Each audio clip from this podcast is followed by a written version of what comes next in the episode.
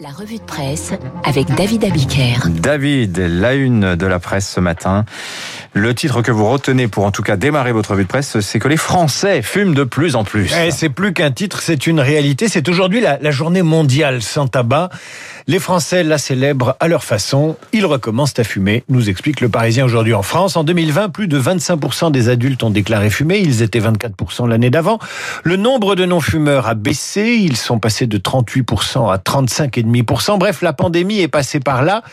Ça avait pourtant bien commencé. En 2017, on dénombrait 700 000 fumeurs de moins. En 2018, 600 000 de moins. Le plus triste, c'est que le tabac a repris chez les personnes en situation de précarité, les personnes qui ont été les plus fragilisées ou les plus exposées à la crise. En fait, le Covid n'est pas nécessairement responsable, poursuit le Parisien, car le rebond date du début janvier 2020. On ne parlait pas encore de pandémie à l'époque. En réalité, ce sont les phases de crise globale qui encouragent la reprise de la cigarette et les trois dernières années sont des années de crise multiforme. Le Parisien a fait la sortie des bureaux de tabac pour interroger ses fumeurs, des hommes, des femmes aussi, comme Cynthia. Le coco nous a atteint, dit-elle. Le stress, le les coco. En... Ouais, là, c'est le coronavirus, Ah elle oui. appelle ça le coco. Le stress, les enfants, le mari, je suis passé de 8 à 9 cigarettes par jour à 12, 13, voire à un paquet. Ah oui. On fume pour ne pas s'entretuer, confie la fumeuse. Quant à Ibrahim, il s'est trouvé un objectif pour arrêter. Si je trouve une belle gonzesse, j'arrête. Le pire, le pire, riez pas, le pire, c'est peut-être l'analyse de socio- de ce sociologue interrogé par le journal. Pour les plus défavorisés, la cigarette fait office d'anxiolytique. Malgré son prix, elle s'impose dans leurs dépenses comme un produit de première nécessité. Voilà pour la reprise du tabac chez les Français. Rien à voir avec la cigarette, mais dans les journaux ce matin, il n'y a pas de fumée sans feu. Les conspirationnistes font la une, ils sont de retour. C'est vrai, il y a des complots partout, des vrais et des faux. Les complotistes ont le choix ce matin. Tous vos journaux en ligne rendent compte ce matin de l'espionnage d'Angela Merkel par la NSA et de certains hauts fonctionnaires et dirigeants européens par la NSA américaine via les services de renseignement danois. L'information est partout. Voilà qui va mettre de l'eau au moulin des conspirationnistes. Mais en réalité, l'espionnage n'intéresse pas les complotistes parce qu'en général, c'est vrai. Ce qui intéresse les complotistes, c'est d'imaginer, de créer des complots et surtout de convoquer le doute, le doute sur tout. Vous lirez donc dans le Dauphiné, le Figaro ou le Parisien que dans l'affaire de l'enlèvement de la petite Mia, le gourou français des ravisseurs, Rémi Daillet, a été arrêté en Malaisie. Rémi Daillet, c'est cet ancien du Modem, tellement attaché à la France qu'il lançait de l'étranger, bien sûr, des appels à l'insurrection. Dans le Parisien aujourd'hui en France, portrait fascinant également d'un parcours de la science officielle respecté, parcours qu'il a mené de la, la- la- de l'INSERM aux sciences alternatives. C'est le parcours d'Alexandra Henrion Claude. Ah oui, le Parisien nous raconte la dérive complotiste de cette scientifique. hein. Autrefois généticienne respectée à l'INSERM, cette tête chercheuse de 51 ans,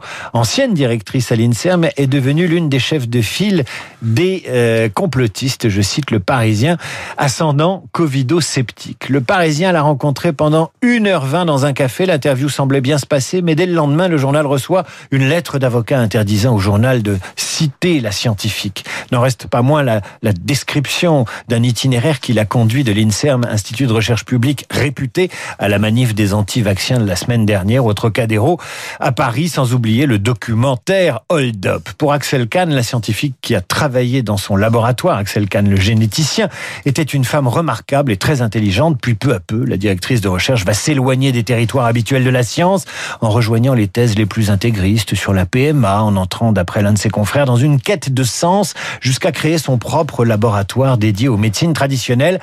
Catherine Bourguin, sociologue qui a signé en 2017 une tribune avec Alexandra Henriot Claude sur les limites éthiques de la recherche génétique, estime que le complotisme progresse parmi les chercheurs.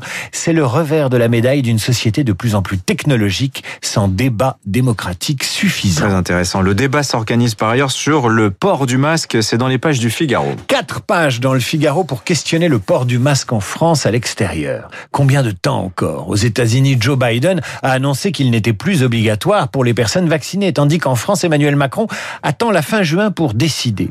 De l'air, de l'air, écrit Bertrand de Saint-Vincent dans son édito du Figaro, comprendre ras-le-bol du masque. Priver l'homme de visage et de liberté pour lui assurer une longévité aussi vaine que le masque à l'extérieur, c'est le réduire à n'être que l'esclave de sa peur de mourir. Voilà qui intéressera l'homme qui est à ma gauche dans ce studio, Luc Ferry, question philosophique sur la précaution, la mort et le masque.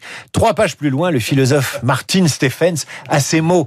Le visage découvert, ouvert à la rencontre, nous semblait normal. En réalité, c'est un trésor. Ce que l'on perd en le masquant, c'est le beau risque de la relation. Un peu plus loin, le philosophe redoute l'état totalitaire qui pourvoirait à tout et nous protégerait de tout. Et il rappelle qu'en grec, sans visage est un synonyme d'esclave. Alors sur le sujet du totalitarisme, il faut lire toujours dans le Figaro hein, l'enquête sur la cancel culture à Georgetown, l'université américaine. Ah, ça c'est gratiné. Un papier d'utilité publique, on dirait du George Orwell. À la fin d'un cours en visioconférence dans cette université de Washington DC, très réputée, deux profs discutent donc. C'est la fin du cours, ils pensent avoir coupé la caméra et l'enregistrement. Et l'un d'eux se désespère de constater que les étudiants les moins bien notés sont noirs. J'ai l'angoisse, dit cette professeure, chaque semestre, parce que, euh, chaque semestre, parce que beaucoup de mes étudiants avec les plus mauvaises notes sont noirs. L'autre semble lui emboîter le pas très prudemment. La bande sort, elle est diffusée sur le campus, puis sur Facebook et crée un scandale. Le prof doit démissionner, il doit même, elle doit même démissionner, de lui-même, d'elle-même, après un acte de contrition. L'autre collègue doit se désolidariser. Les profs du campus sont sommés de prendre parti contre leurs collègues mis au banc. Sur le campus, on trouvera pourtant une récalcitrante pour s'insurger contre ce qui est une véritable chasse aux sorcières. Une femme qui refuse qu'on décide à sa place qui soutenir et ce qui est raciste ou non. Une femme qui refuse la main mise du politiquement correct sur l'administration, qui mène ses enquêtes par l'entremise. Tenez-vous bien, du bureau de la diversité, de l'équité et de l'action positive, une sorte de Stasi du bien. Cette enseignante en droit qui est, c'est Lama Abou Odeh, d'origine palestino-jordanienne. C'est la seule à s'être élevée contre le sort réservé à sa collègue. Voilà ce qu'elle explique dans sa lettre ouverte après avoir comparé l'ambiance du campus à la révolution culturelle chinoise. Oui, tout le monde l'a fait, cette comparaison. Hein. Voilà ce qu'elle dit. Une nouvelle élite dirigeante s'empare des institutions universitaires en utilisant son statut de minorité contre laquelle les libéraux progressistes sont impuissants à lutter. Un de mes collègues a fait remarquer que je gaspillais de précieuses ressources de victimisation. Je répète, je gaspillais de précieuses ressources de victimisation en refusant de signer la déclaration des professeurs noirs en tant que musulmane, femme et palestinienne et bla et bla et bla, poursuit-elle. C'est là, c'est là toute l'ingéniosité du régime minoritaire, une coalition de minorités qui collectivement forment une majorité, mais qui néanmoins reste en mesure d'invoquer son statut de minorité pour préserver son pouvoir. Daniel Kovalik, professeur américain de droit à Pittsburgh, lui emboîte le pas. Ce qui me trouble le plus, dit-il au Figaro, c'est que ce mouvement antiraciste possède les caractéristiques quasi religieuses et absolutistes. Il n'y a ni pardon, ni rédemption, jusqu'à juste la damnation. Paul reste Saül et Marie-Madeleine reste une prostituée et le mouvement n'en est qu'à ses débuts. Il faut lire ça, c'est dans le Figaro. Mm. C'est gratiné. Une ressource de victimisation. Ça, c'est quand même incroyable. Quelle formule. Merci, David Abiker, pour votre revue de presse. On se revoit demain matin. Et Luc Ferry prend le relais dans un instant.